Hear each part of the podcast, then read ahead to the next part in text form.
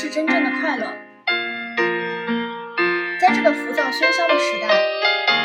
很多人都给自己戴上了一层面具，在白天欢声笑语，却把心酸放到夜里；对别人有说有笑，却把伤痛留给自己。因为别人不能理解我们的苦衷，也没有责任感同身受我们的遭遇，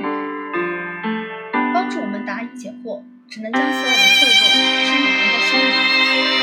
不再奢求一份懂得。很多时候，面对不易的生活，每个人都希望累了有人关心，苦了有人心疼，疼了有人宽慰，伤了有人安抚。当我们一个人承受了所有的痛，就不再因为别人的三言两语而伺候自己，而是把自己当成那个最可靠的人。相信那些难牙的委屈，那些让人沉默痛哭的心事，都不过是沿途的风景。当我们熬过去了，就不会再因为这些挫折痛苦困扰。当我们强大起来，就能经营好自己的生活，遇到真正与我们灵魂契合的人，余生安好无忧。